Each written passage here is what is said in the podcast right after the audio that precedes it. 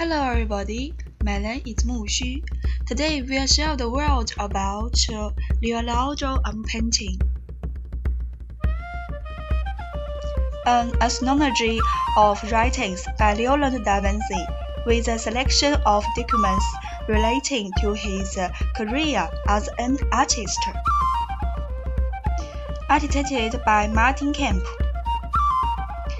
Selected and translated by Martin Kemp and uh, Margaret Walker.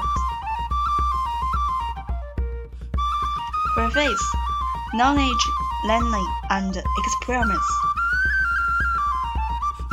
Good man possess a natural desire to know.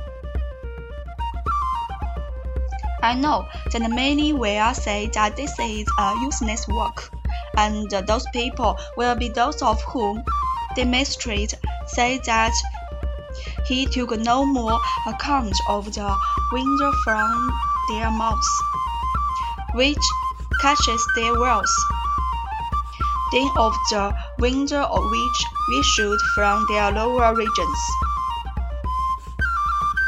Those men possess a desire only for material voice and are entirely devoid of the desire for wisdom which is the sustenance and truly dependable worth of the mind.